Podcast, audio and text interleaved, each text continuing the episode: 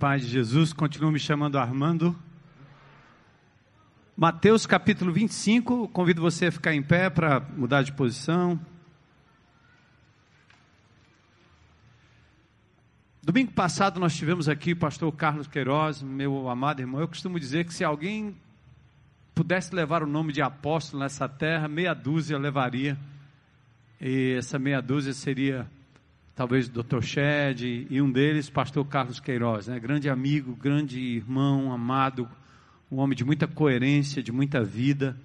Tenho muito carinho, muita admiração por ele. Muitas das coisas que a gente faz, ele, ele se torna um dos, dos conselheiros da gente, meu particular, como amigo. É muito interessante. E, e que palavra ontem, aliás, no domingo passado, né? Eu estava longe daqui, mas estava vendo pela internet assisti, fui muito tocado a forma como ele trabalhou o livro de Isaías, os ais, ai, ai, Deus está dizendo, ai daqueles que roubam, exploram, ai daqueles que. E na medida que Deus ia falando os ais dos primeiros capítulos de Isaías, né, o povo de Israel ia batendo palmas, dizendo, é isso mesmo. E de repente Deus diz, ai de vocês.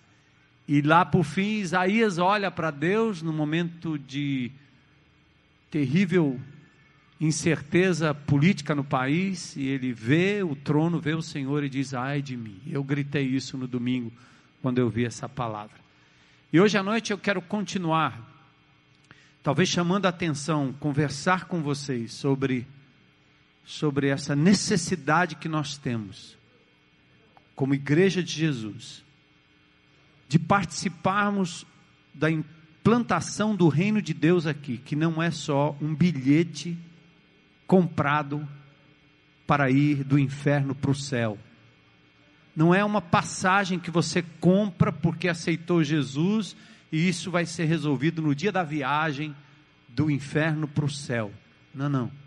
É muito mais do que isso. O reino de Deus está sendo implantado aqui por aqueles que amam Jesus e entendem que Deus deixou sua glória, veio a este mundo, sofreu, para que algo pudesse ser feito aqui, agora, entre nós, entre os homens. E se a situação política do nosso país nos traz a angústia, chegou a hora do povo de Deus intervir, interceder, um a um, nas pequenas coisas que vão ser transformadas em grandes coisas nas mãos do Senhor. Então preste atenção Salvação não é uma coisa desencarnada, e o texto vai falar tudo. E eu quero que você ouça Jesus falando acerca do que é o reino de Deus, do que é fazer o bem, ser uma igreja generosa, irmãos, crentes, discípulos generosos. E depois nós vamos abrir um pouco mais do texto. Mateus 25, capítulo 25, versículos 31 em diante. Ao que Jesus diz: o sermão escatológico trata de um período futuro, da grande tribulação, mas é aplicável claramente à prática desta salvação. Quando o Filho do Homem vier em sua glória, diz Jesus, com todos os anjos, assentar-se-á em seu trono na glória celestial. Até aqui, né? Glória a Deus, é tudo no, no, no trono celestial. Olha lá. Todas as nações serão reunidas diante dele, e ele separará uma das outras, como o pastor separa as ovelhas dos bodes. É uma figura de linguagem aqui. Separação entre quem é de Deus e quem não é de Deus. Quem fez ou não fez o que é certo. E colocará as ovelhas à sua direita e os bodes à sua esquerda. Então o rei dirá aos que estiverem à sua direita: Venham benditos de meu Pai, recebam como herança o reino que lhes foi preparado desde a criação do mundo. Pois eu tive fome e vocês me deram de comer, tive sede e vocês me deram de beber, fui estrangeiro e vocês me acolheram acolheram. Necessitei de roupas e vocês me vestiram. Estive enfermo e vocês cuidaram de mim. Estive preso e vocês me visitaram. Então os justos lhe responderão: Claro, Quando foi isso? Como assim, Jesus? Ah, se eu te visse em qualquer lugar, numa situação constrangedora qualquer, imediatamente eu iria lhe prestar socorro, como faria a minha filha, o meu filho, meu parente, meu amigo, minha esposa, meu pai, minha mãe, meu avô, minha avó, meu amigo. Eu acolheria rapidamente. Quando te vimos como estrangeiro e te acolhemos, ou necessitado de roupas e te vestimos? Quando? Quando te vimos enfermo ou preso e fomos te visitar? O rei responderá: Digo-lhes a verdade. O que vocês fizeram a algum dos meus menores irmãos, a mim o fizeram. A palavra aqui genérica para irmãos seres humanos em situações de risco, carentes de alguém que os acuda. Quando vocês fizeram a alguma pessoa que não tem nome, parentesco, conveniência humana, Jesus diz: o rei dirá: vocês fizeram a mim. Que palavra! Então ele dirá aos que estiverem à esquerda: Malditos, apartem-se de mim para o fogo eterno preparado para o diabo e seus anjos. Por quê? A pergunta seria: por quê? Por quê? Pois eu tive fome e vocês não me deram de comer, tive sede e nada deram para beber, fui estrangeiro e vocês não me acolheram, necessitei de roupas e vocês não me vestiram, estive enfermo e preso, preso, e vocês não me visitaram. Eles também responderão: Senhor, mas como assim? Quando te vimos com fome ou com sede, ou estrangeiro, ou necessitado de roupas, ou enfermo, ou preso, e não te ajudamos? Preso? Eu nunca tive ninguém preso na minha família. Preso? Meu amigo preso, alguém preso? Não, não, não. Isso é coisa para bandido. Isso é coisa característica do bandido. Quando te vimos assim? E ele responderá: digo-lhes a verdade.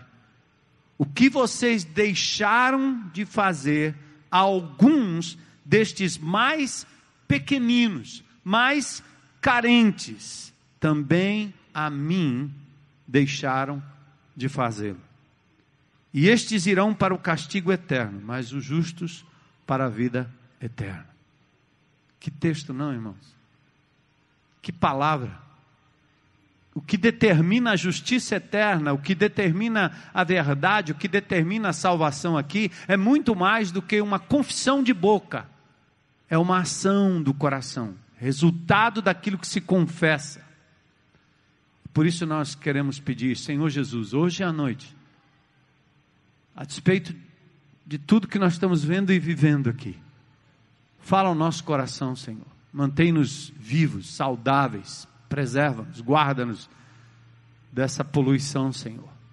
Faz o nosso coração atento ao que o Senhor tem para nos dizer, em nome de Jesus. Amém. Podem sentar.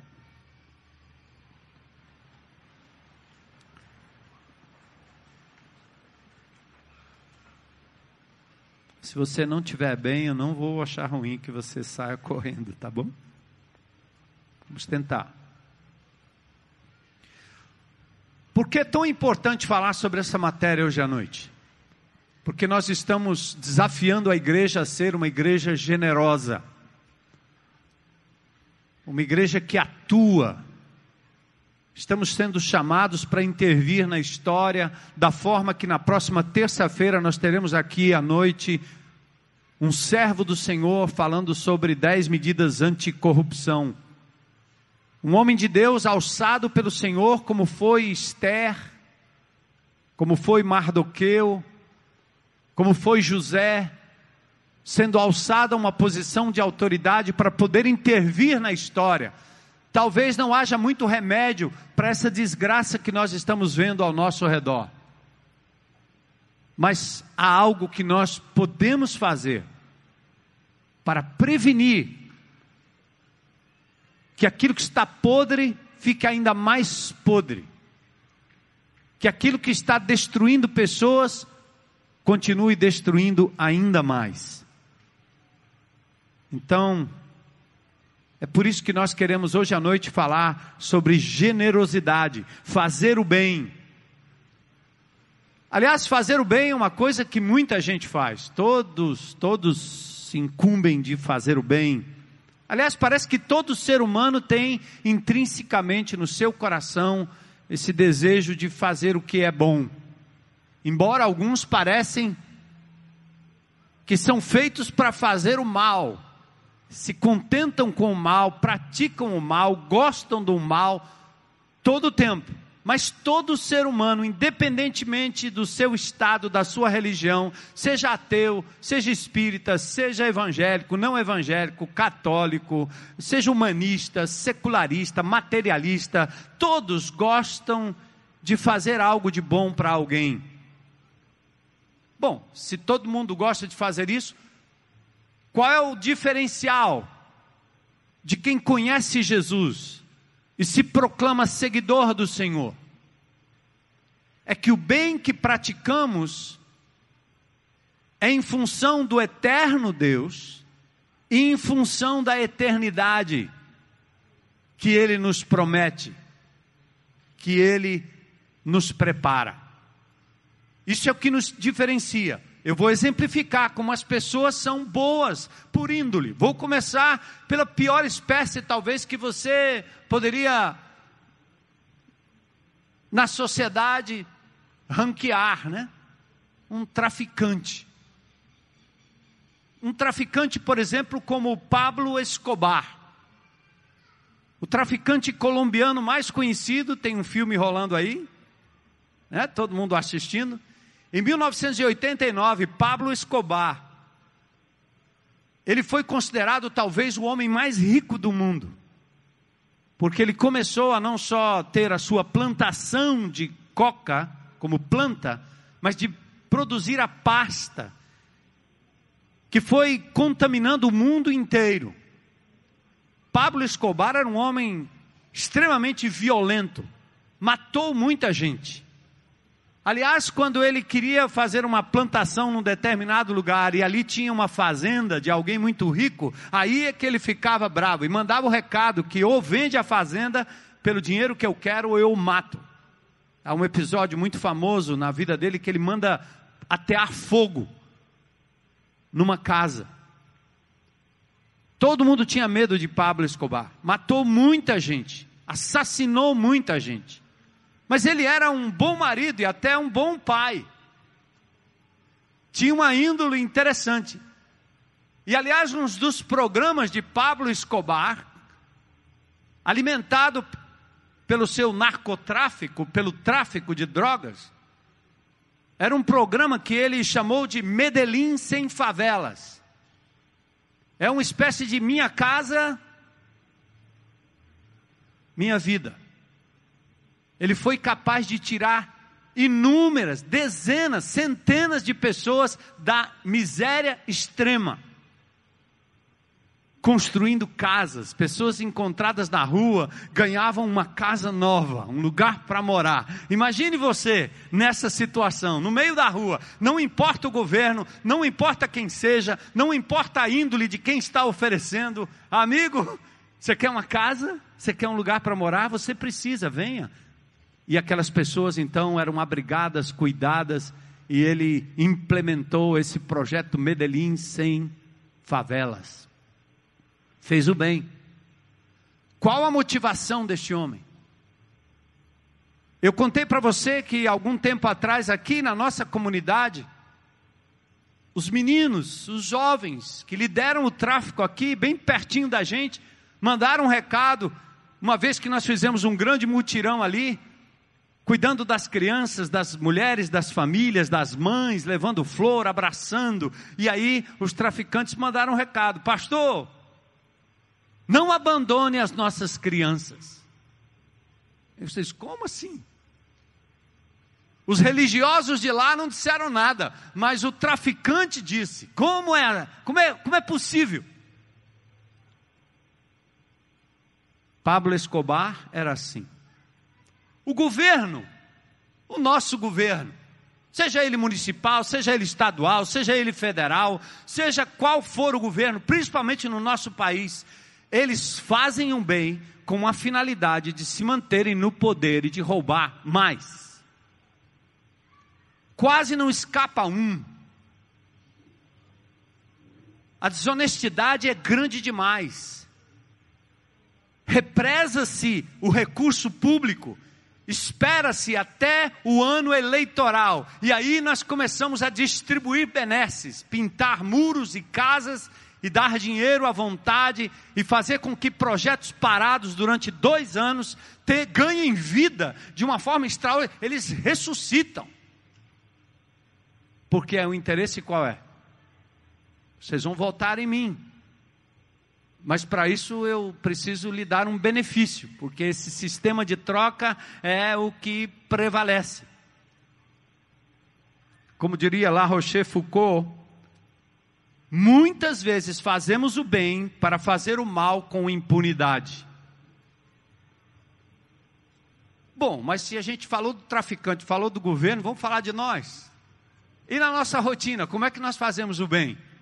Ah, nós promovemos festas, nós damos presentes, a gente vai no chá de baby, a gente vai no aniversário, no Natal a gente compra presente, a gente faz festa de casamento, festa de não sei o que, festa de não sei o que, a gente vai à festa, loba, vai à festa, convida para a festa e assim por diante. Muito do que nós fazemos é lícito, é legal, é bonito, é altruísta, é, é uma bênção. Mas muito do que nós fazemos é troca, interesse.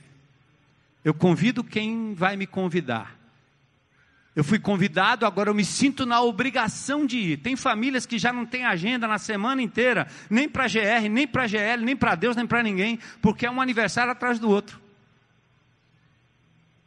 Nasce menino toda hora tem chá de tudo, todo tempo, toda hora. E a relação é sempre a troca. Eu, eu tenho que levar, eu tenho, mas mulher, nós não temos dinheiro. Vamos entrar no cartão de crédito. Mas não, não interessa. É, eles nos deram um presente e a gente também tem que dar um presente. Quando você chega liso num, num buffet, como é o negócio? O constrangimento logo na porta do cara anotando o teu nome e um, uma caixa enorme ali. O, o senhor trouxe algo. É, pode depositar aqui. Eu não tenho nada na mão. O cara pergunta: pode depositar aqui. Eu pergunto: o que que eu vou depositar aí? O que é que você está querendo? Parece aquele menino do aeroporto que vê o pai saindo e diz: Meu pejente! É o que ele quer, não é a presença, não é a comunhão. Não é dividir um pedaço de pão, uma farinha, uma farofa, um negócio desse. A coisa é muito mais importante do que isso. É o presente, é o que você tem, o que você pode dar, é a divisão dos bens, é, é coisa assim. Interesse, por interesse. E o religioso? O religioso ele também faz uso. A religião é uma espécie de manipulação, porque não só os líderes exploram as pessoas, mas as pessoas se deixam explorar porque também querem explorar Deus na moeda de troca. Quem ora mais, quem lê mais, quem dá mais, ganha mais de Deus. Se você vai à missa, se você vai ao culto, se você cumpre tal e tal, tal ritual, você também vai ganhar de Deus. Interesse. Faz o que é certo, faz o que a religião manda e você vai receber. Benesse, troca, nunca por amor. É como uma criança abraçar a mãe e o pai só porque vão ganhar doce, brinquedo. É triste. Mas a religião se alimenta desse tipo de coisa. E eu vou falar aqui com muito respeito de duas abordagens religiosas, e eu incluo os evangélicos, já falei sobre os evangélicos também, mas falo aqui com propriedade de quem já viveu dentro de casa, de quem já estudou as doutrinas de um lado e do outro, de quem já frequentou, para dizer o seguinte: o católico, o bom católico, ele procura fazer o bem, porque esta é a moeda que o tirará do limbo depois da morte.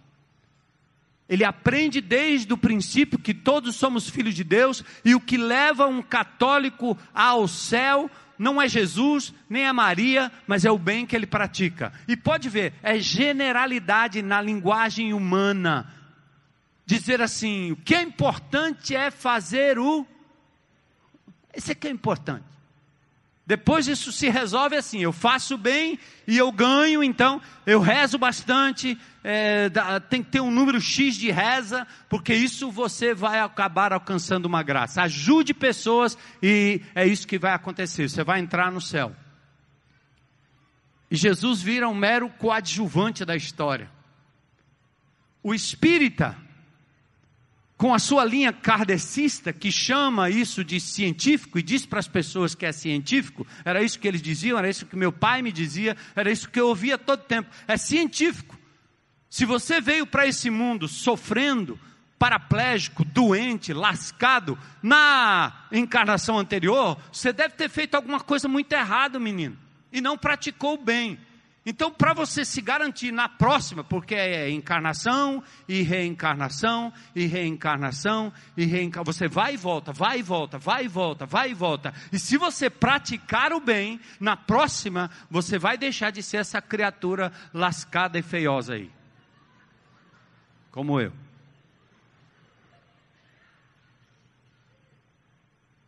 E não é piada, é sério. Essa é a doutrina do karma. E afinal de contas, eu quero dizer para vocês o que eu via em São Paulo com meus pais e frequentei vários lugares. Confraternização Espiritual Ramos Nogueira, o grupo André Luiz, ou as obras de André Luiz, que mais, os, os, os espíritas são os que mais acolhem pessoas que são deficientes físicos, doentes, eles fazem com muito, muita, com muita dedicação. Fazem o bem, sim. As pessoas são beneficiadas, sim. Mas qual é a motivação por trás? Não é por amor.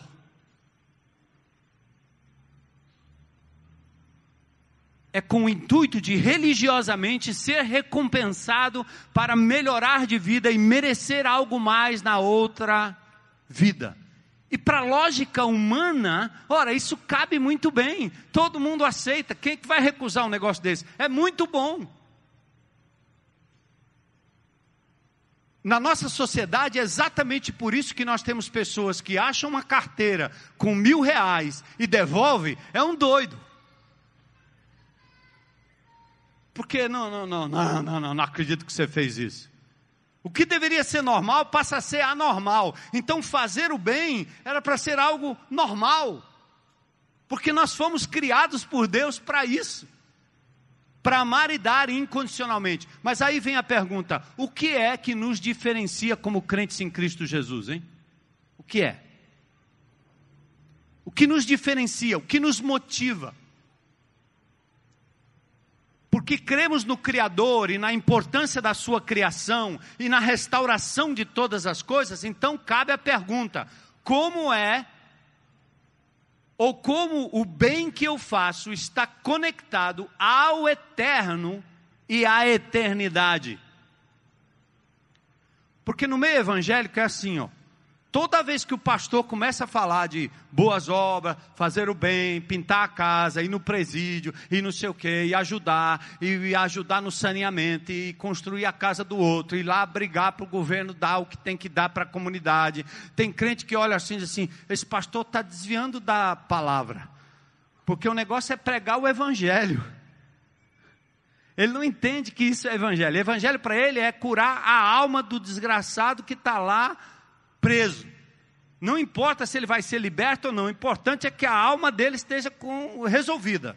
Mas você, se é injusto, se é justo, não interessa. Deixa a criancinha, como eu vi um relatório hoje de um homem de Deus que estava aqui, o pastor Jaime, que traduziu o Franklin Graham, falando sobre o Sudão, falando sobre Burkina Faso, falando sobre os lugares onde você vê, como Haiti e outros lugares que sofrem é, com a desgraça toda e as pessoas estão por cima de esgoto, por cima de fezes.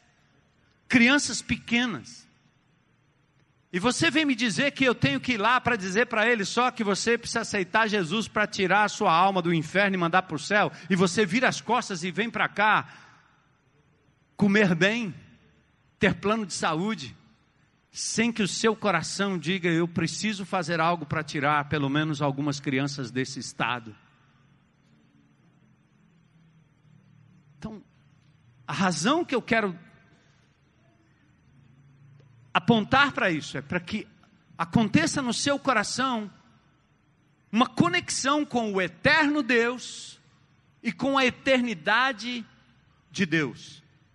Nós fomos doutrinados com o evangelho que salva a alma, que se preocupa com o céu, que livra a gente do inferno por vir. E isso é verdade. Um dia todos nós estaremos na presença do Senhor. E as portas do inferno e o diabo e a morte não terá mais poder sobre a minha vida, nem sobre a vida daqueles que entregaram suas vidas a Jesus. Amém, igreja? Glória a Deus. Mas o fato é que nós não nos importamos com o ambiente que a gente vive, com o agora, com o sofrimento de hoje, com a salvação que restaura o corpo, o ser, a saúde, a natureza. Talvez por isso nós temos uma religiosidade que os políticos brasileiros, os empresários brasileiros, os magistrados brasileiros, estão olhando e dizendo: crente? Com conta na Suíça? Crente? Jogando lata de Guaraná pela janela do carro? Crente? Sujando a porta da rua? Crente? Que mal se cuida, que adoece? crente que maltrata a esposa, maltrata o esposo, maltrata o filho, maltrata o pai, crente que abre a boca para falar blasfêmias e palavrões, como se isso fosse legal, é moda. Entre os crentes, vira moda, é rápido, é moda. Você comprou um bilhete para o céu, mas a sua vida não está coerente com esse bilhete comprado, porque o bilhete é muito mais do que um bilhete, é um poder divino que entra na sua vida através do Espírito Santo e nos faz ter o caráter de Jesus Cristo. E nos constrange quando o erro bate, quando a coisa errada acontece, quando a contramão aparece. Esse é o Evangelho de Jesus. Qual o problema? Nós temos quase 100 bilhões desviados da Petrobras, que poderiam construir 94 mil escolas, 217 mil unidades de saúde, 18 mil quilômetros de estradas, um milhão e meio de casas.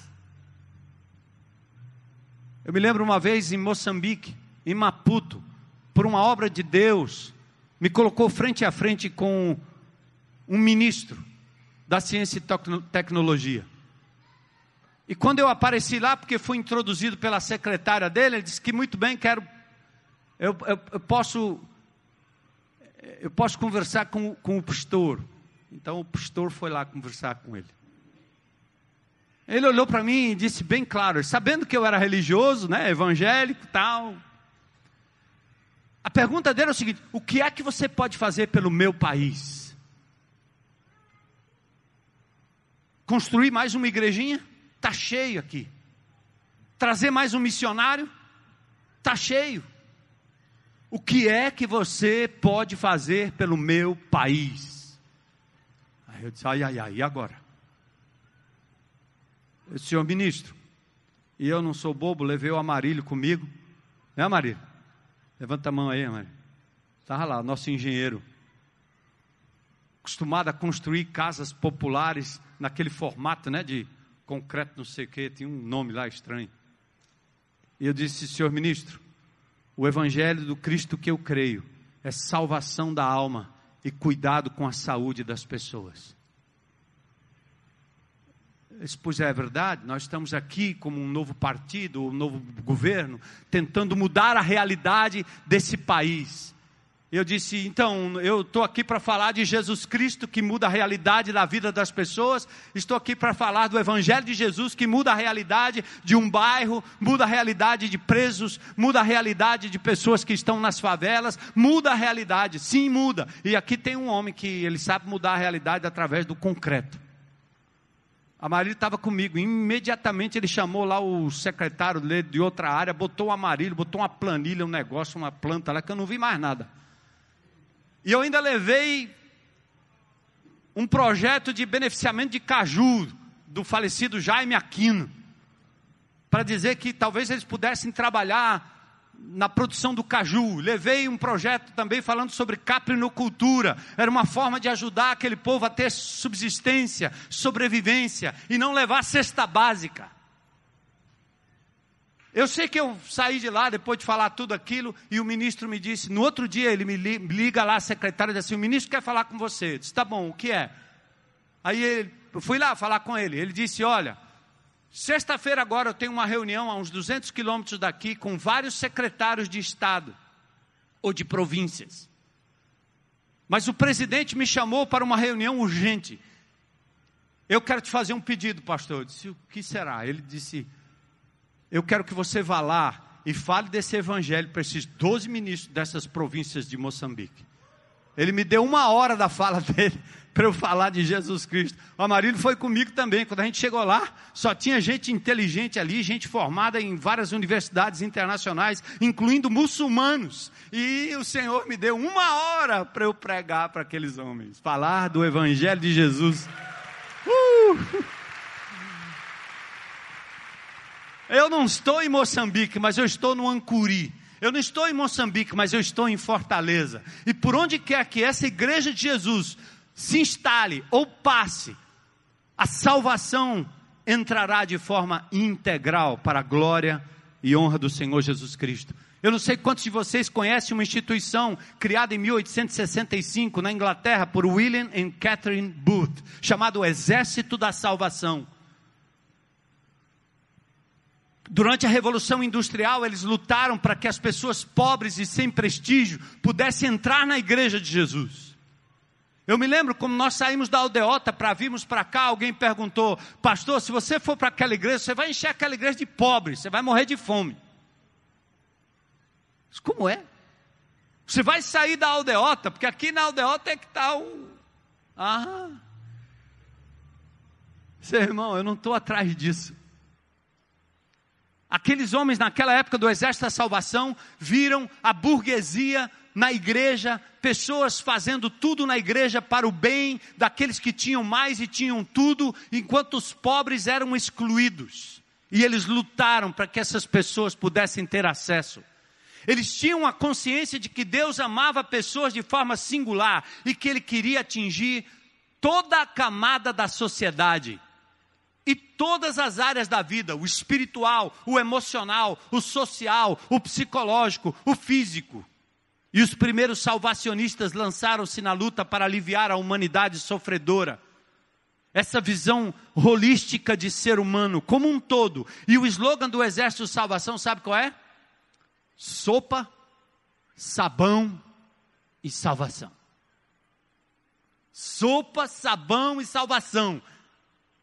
Quando eu estudei na América anos atrás, Deus me deu o privilégio, estudando a palavra de Deus ali, mergulhando nos textos, tinha hora que me dava um negócio, de sai daí, eu vou sair daqui, esse negócio é muito árido.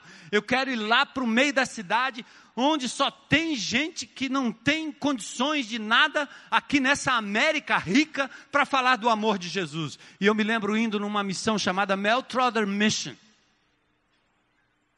Os caras tinham sabão, sopa e salvação. O sabão era antes da salvação e a sopa depois da salvação, porque senão ninguém ficava. Então eles tomavam banho, mendigos, mendigos da rua, moradores de rua, eles tomavam banho e vinham cheirosos do banho, porque o bafo ainda era o bafo da cachaça mesmo. E eles sentavam lá e, hey, brother, Mas tinha sopa. E eu tinha o privilégio de não ficar atrás do púlpito, mas sentar com eles, falar com eles. E a salvação em Cristo Jesus foi entrando para a transformação da vida daqueles homens. É isso que essa missão faz. Porque dá depois a sopa até o momento que esse homem ganha consciência. E através de Cristo Jesus se ergue, toma o seu leito e anda.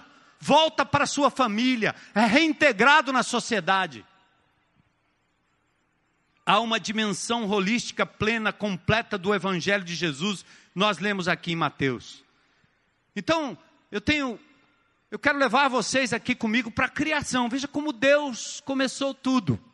Primeiro ponto: o que é que Deus criou primeiro? Os céus e a terra. Gênesis 1 e 1. Comigo, classe. No princípio. Isso. No princípio criou Deus o quê? Os céus e a terra. Deixa eu fazer uma pergunta. Quantos vão para o céu aqui? Levanta a mão. Pode descer, pode descer.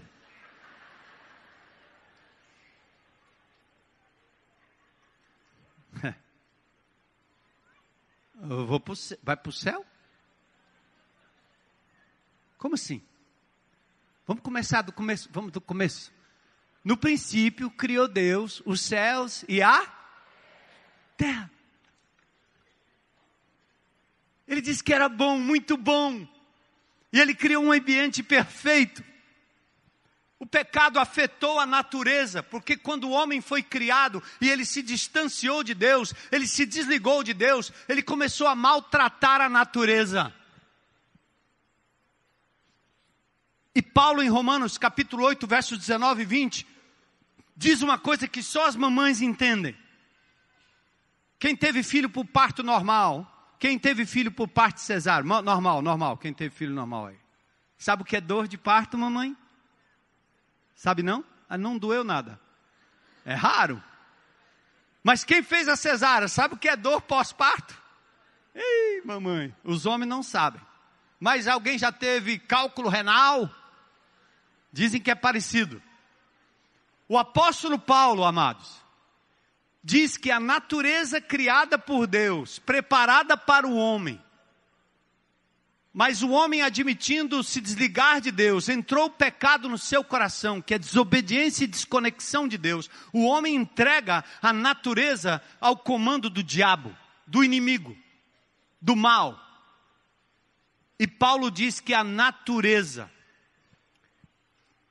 aguarda Romanos 8, 19 a 22. Olha comigo. A natureza criada aguarda com grande expectativa que sejam, ou que os filhos de Deus sejam o quê? Revelados. Que eles apareçam em cena. Pois ela, natureza, foi sujeita à futilidade, não pela sua própria escolha. A natureza não tem vontade. Os animais, as plantas, o ar, mas por causa da vontade daquele que a sujeitou. Quem? Talvez o homem, quem? Talvez o diabo, quem? Na esperança de que a própria natureza criada será o que, gente? Liberta da escravidão, do que? Da decadência em que se encontra, para a gloriosa liberdade de quem? Dos filhos de Deus. E Paulo continua dizendo: sabemos que toda a natureza criada, ela faz o quê? Geme. Até agora, como em dores de parto, as plantas, as florestas. Nós tivemos aqui na Serra, né? Aratanha, né? Um grande empresário, dono do mundo, entra numa zona de proteção ambiental, vai lá no fundo, abre uma estrada, pega um córrego lindo, que talvez fosse o córrego para alimentar a sede de milhares, ele represa para fazer um lago só para si. Arrebenta com as árvores, acaba com o pulmão de Fortaleza, bem aqui pertinho. Sob o nariz do poder público. Alguém vai lá e denuncia, e depois o poder público se manifesta. Os jornais estampam na primeira página. Ninguém diz quem é. até que se é revelado o nome do indivíduo que cometeu esse crime ambiental. Vai pagar uma fiança, talvez, ou o crime é inafiançável e vai ser liberto tranquilamente. Mais do que um menino pego roubando alguma coisa, que vai imediatamente preso, ou um jovem. Paulo está dizendo: a natureza geme, gente, faz parte do plano eterno. Deus não está alheio a isto, Ele quer que nós nos interessemos por isso. Ele diz que Ele cuida dos lírios do campo mais do que você cuida da sua roupa. Deus diz: não se preocupem com o que vocês têm que vestir. Eu cuido dos lírios do campo. E você pode dizer: mas Jesus, estão destruindo os lírios do campo, estão destruindo os pássaros, os animais, estão destruindo a natureza, a floresta, Senhor, o pulmão da terra. Estão destruindo o quê? Terra. Isaías 66, 22. Pois vejam, criarei novos céus e nova terra. 65, 17, aliás. Pois vejam, criei novo, criarei novos céus e nova terra. As coisas passadas não serão lembradas. Assim como novos céus, verso 22 que vou criar serão duradouros, declara o Senhor, assim serão duradouros os descendentes de vocês e o seu nome. O céu não é um lugar etéreo, as almas não vão ficar vagando por aí, desencarnadas, sem ligação com o humano. Nós teremos um novo céu e uma nova terra. Quem vai para o céu? Enquanto Deus, na sua profecia, promete um novo céu e uma nova terra, e ele inaugurará no Apocalipse está lá, eis que crio novos céus e nova terra, eis novos céus e nova terra. Irmãos, nós fomos criados por Deus como seres humanos para vivermos no jardim do Éden, na terra. O pecado nos livrou, nos afastou disso, aliás, e nós passamos a maltratar a natureza. E a natureza inclui o seu corpo, o meu corpo, o meu cabelo, seu cabelo, suas unhas, seus pés, seu estômago, seus dentes, seus olhos. E como crentes em Cristo Jesus, às vezes somos os péssimos exemplos de cuidado daquilo que comemos ou deixamos de comer, daquilo que tem na nossa geladeira, daquilo que tem no nosso quintal, daquilo que tem na nossa dieta. E nós precisamos que um médico venha com um diagnóstico de câncer, ou que você está terminal e que você não pode comer mais açúcar nem gordura, para aí você dizer, não, está entupido, se comer mais uma grama de gordura, morre. Aí você para e diz, ai meu Deus, ai meu Deus, ai meu Deus. E ele está dizendo: Você, meu filho, minha filha, vocês são templo do Espírito Santo. Cuide da natureza que eu lhe dei, cuide. Não entregue ao inimigo. Não me confesse, porque você está achando que vai desencarnar do corpo e vai pular para a eternidade no céu, e por isso o corpo não tem importância. Isso é docetismo. Isso é uma forma de dizer: vamos acabar com o corpo, vamos comer e beber, vamos cair na gandalha, vamos tomar todas, comer todas, transar todas, porque isso aí, meu amigo, tudo passa, isso aí vai, vai, vai para o chão, vai para lá, vai, vai para o chão sim. Jesus também foi para o chão, mas ao terceiro dia ele ressuscitou em corpo vivo, está à direita do Pai do mesmo jeito, um dia voltará em glória, porque do jeito que ele ressuscitou, nós ressuscitaremos. Novo corpo, novo corpo novo corpo, para viver num novo mundo. Deus não criará outro, é um novo mundo, é um novo mundo. É o mesmo conceito, onde não haverá mais injustiça, nem pecado, nem PSDB, nem PMDB, nem PT, não haverá mais nada disso. Louvado seja o nome de Jesus. Cristo será o nosso governante. A bandeira é a bandeira do Rei dos Reis e do Senhor dos Senhores. Do seu lado estará escrito justiça, justiceiro, justiça para sempre. Ah, irmãos, sabe quando é que você desencarna? Enquanto isso não acontece do novo céu e da nova terra, o dia que eu pifar, vou ficar num caixão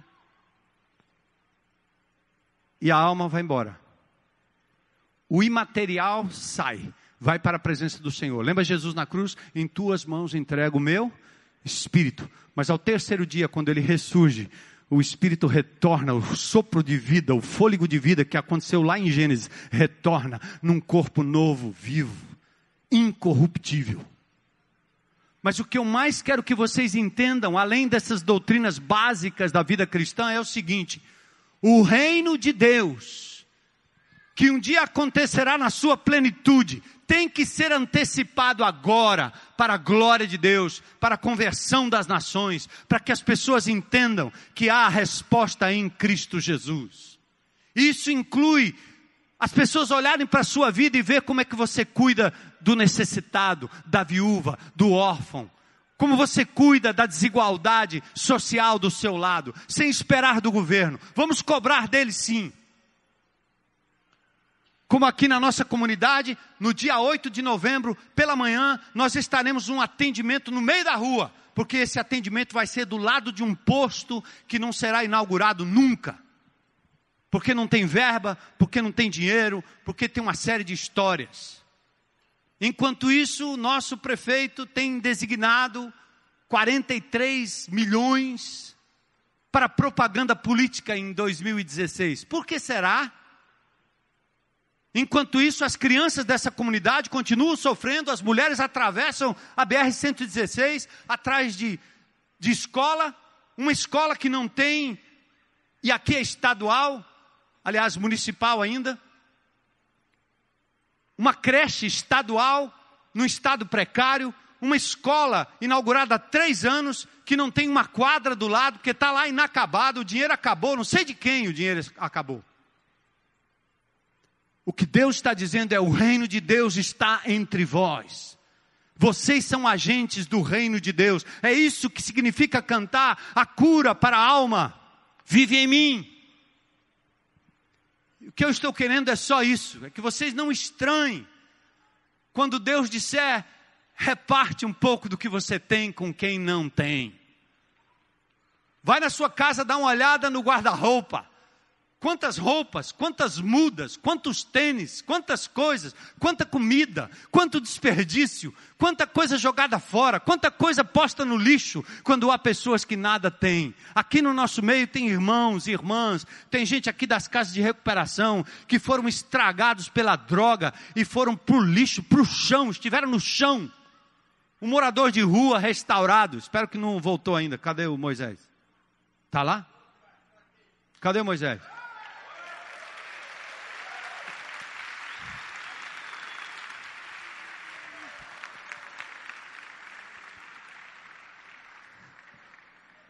Quanto tempo você ficou na rua, Moisés? Ah, eu fiquei tanto tempo que eu não gosto nem de lembrar. Eu não quero nem lembrar, só, eu só quero, só quero lembrar do, da transformação que, que Jesus fez na minha vida. Só isso mesmo. Só da vitória. Eu que vivia no lixo, Jesus me transformou no luxo. Viu, irmão?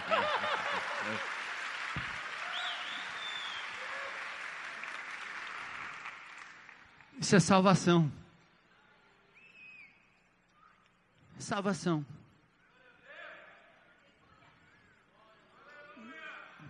Quantos, Moisés? Quantos Armandos? Quantos estão aí?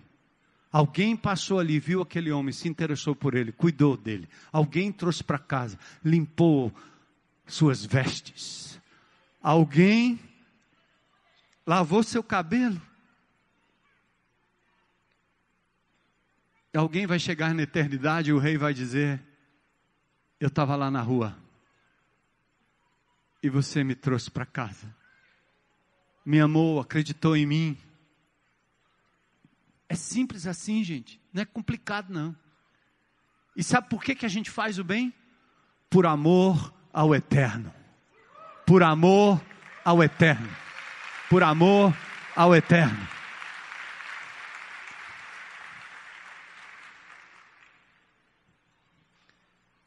Eu, eu, eu, eu, digo sempre que na IBC, glória aleluia, é, é, é, é povo batendo palma.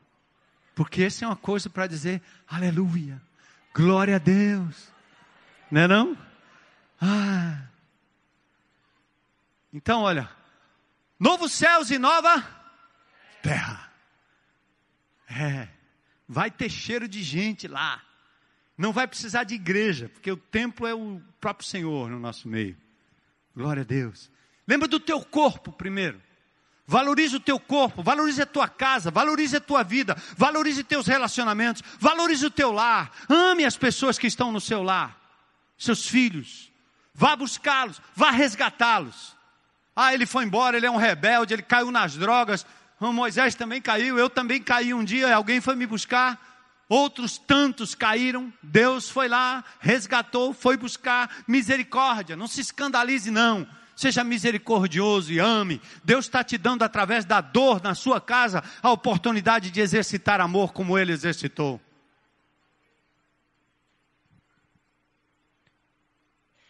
Por isso, amados, Deus não só fez novos céus e nova terra, mas Ele também criou o ser humano. Ele não criou uma alma penada, um espírito, um fantasma, mas um ser integral dotado de corpo.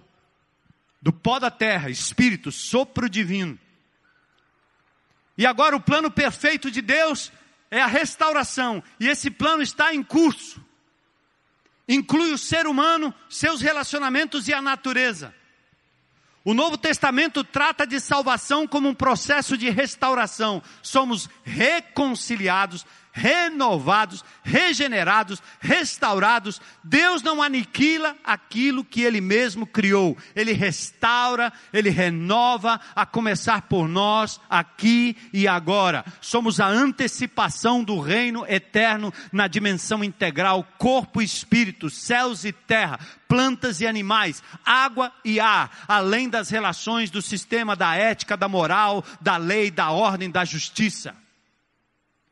Eu disse uma vez lá em Brasília, numa reunião, quando estávamos falando dessas manifestações de rua, em que os líderes achavam está enfraquecido, nós não temos mais força para mudar.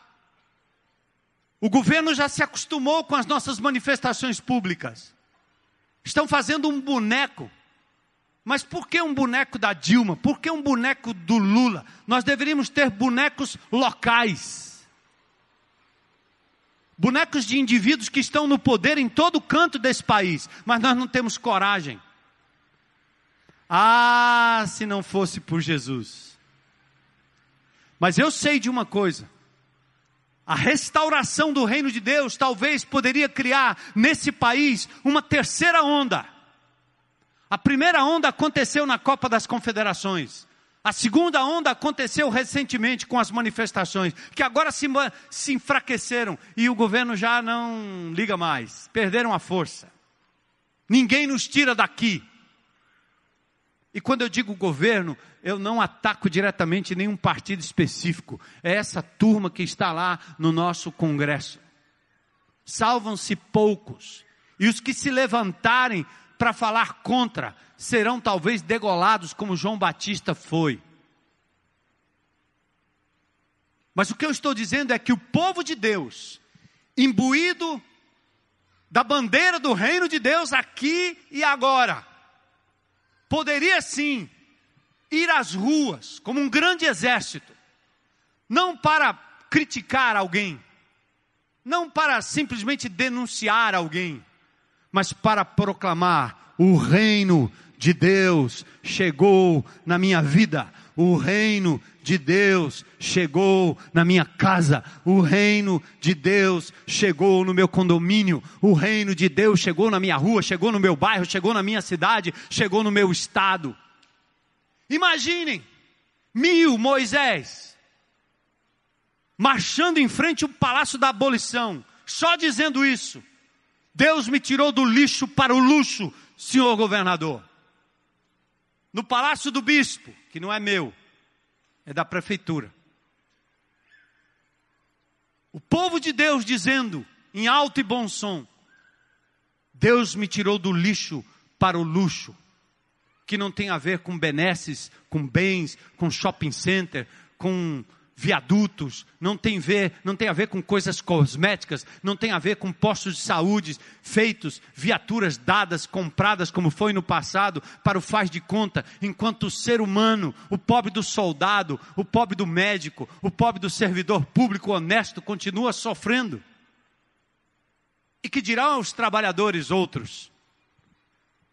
Deus está completando a sua obra. Por isso o reino é inaugurado na conversão.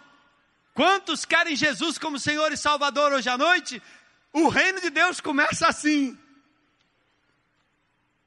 Começa com a conversão daquele que reconhece Jesus como Senhor. Romanos 10, 9.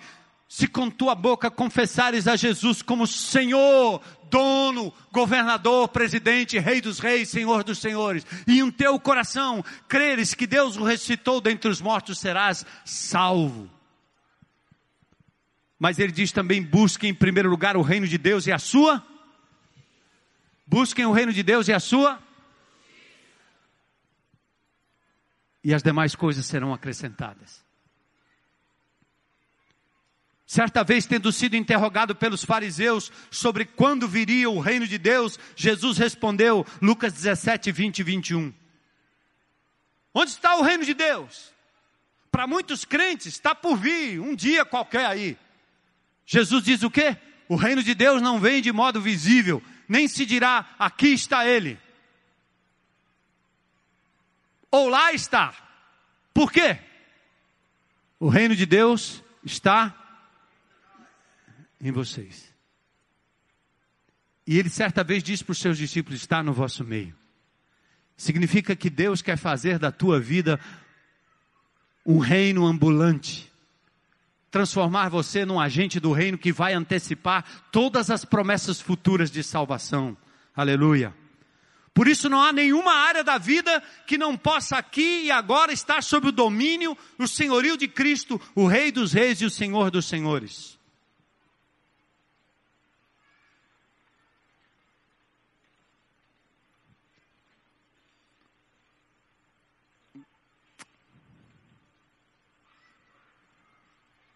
Vamos terminar.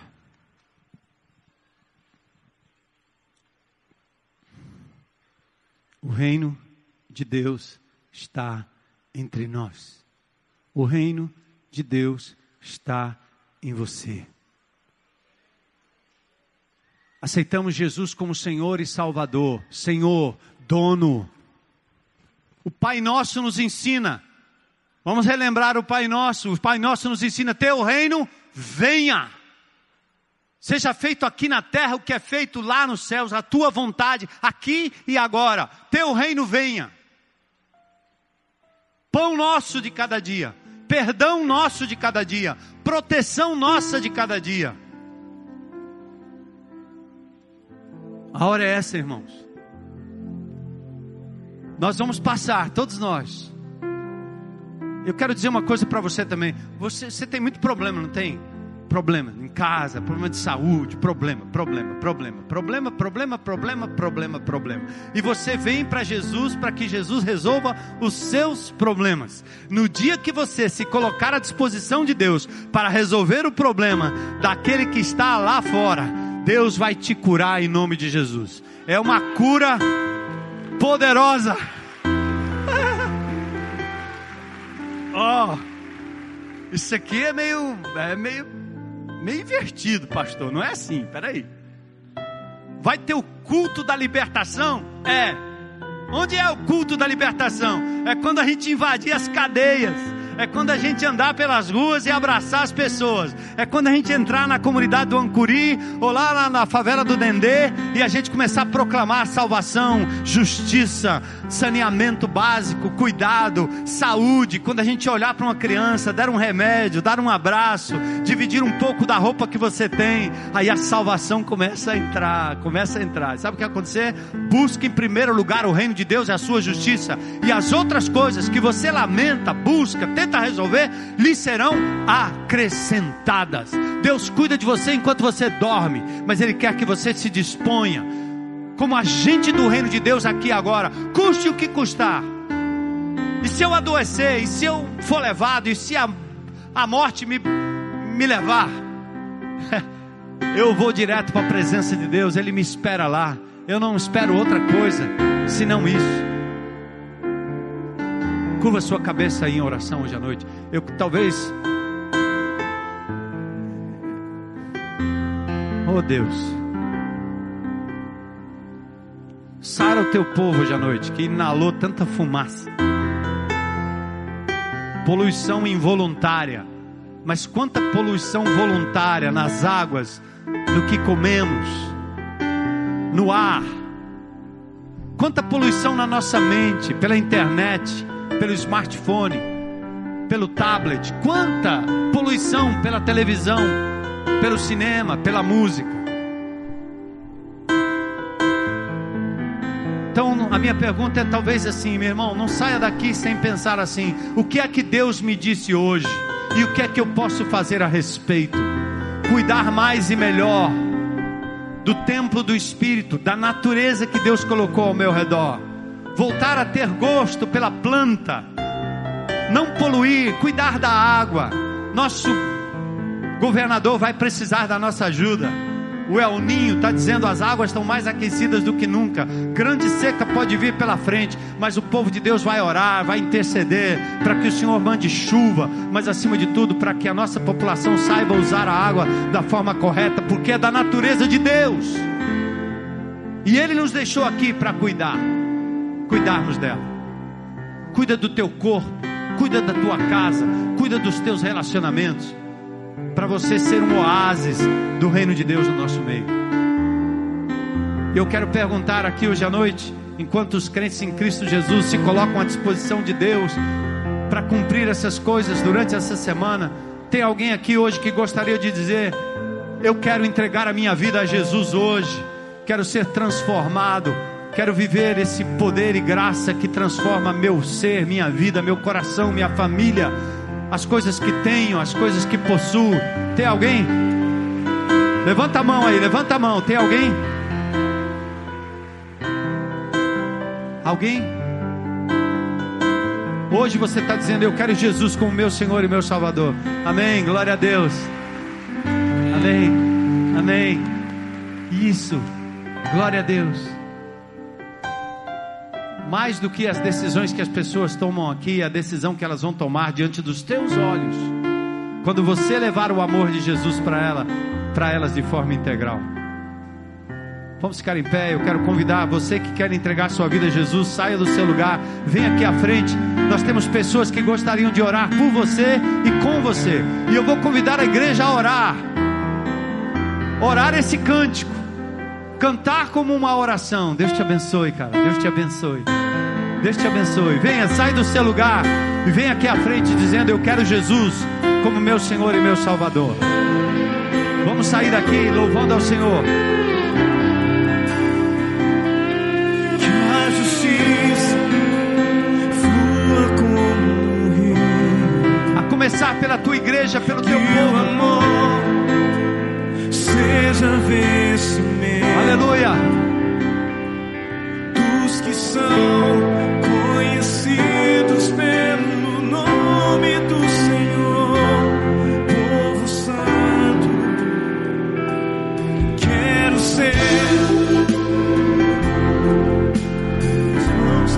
O Senhor vai te usar, meu irmão.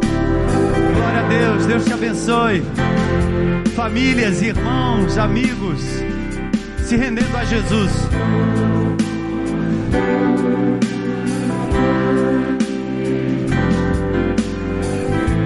Esse coral tem que ecoar pela cidade, dar esperança a quem perdeu a esperança.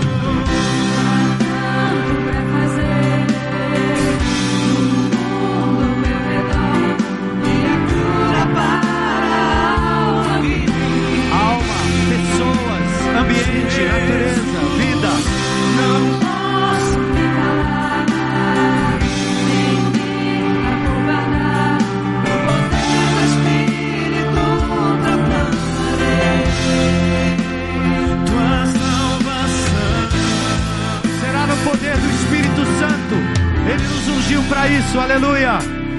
Leva-me É a tua oração, meu amado, a tua oração, minha amada.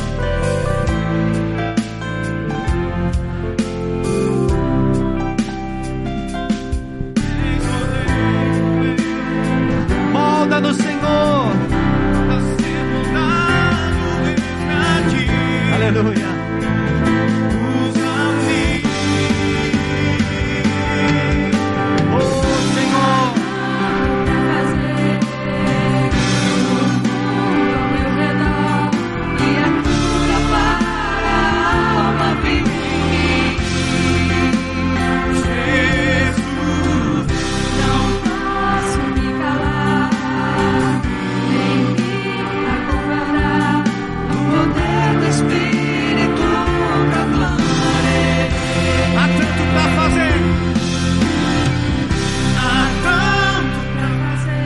Aleluia, Senhor, é a tua igreja que se levanta, Senhor.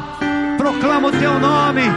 Destrói as fortalezas do inimigo, Senhor. É poder sendo liberado nesse lugar para a glória do teu nome, Senhor.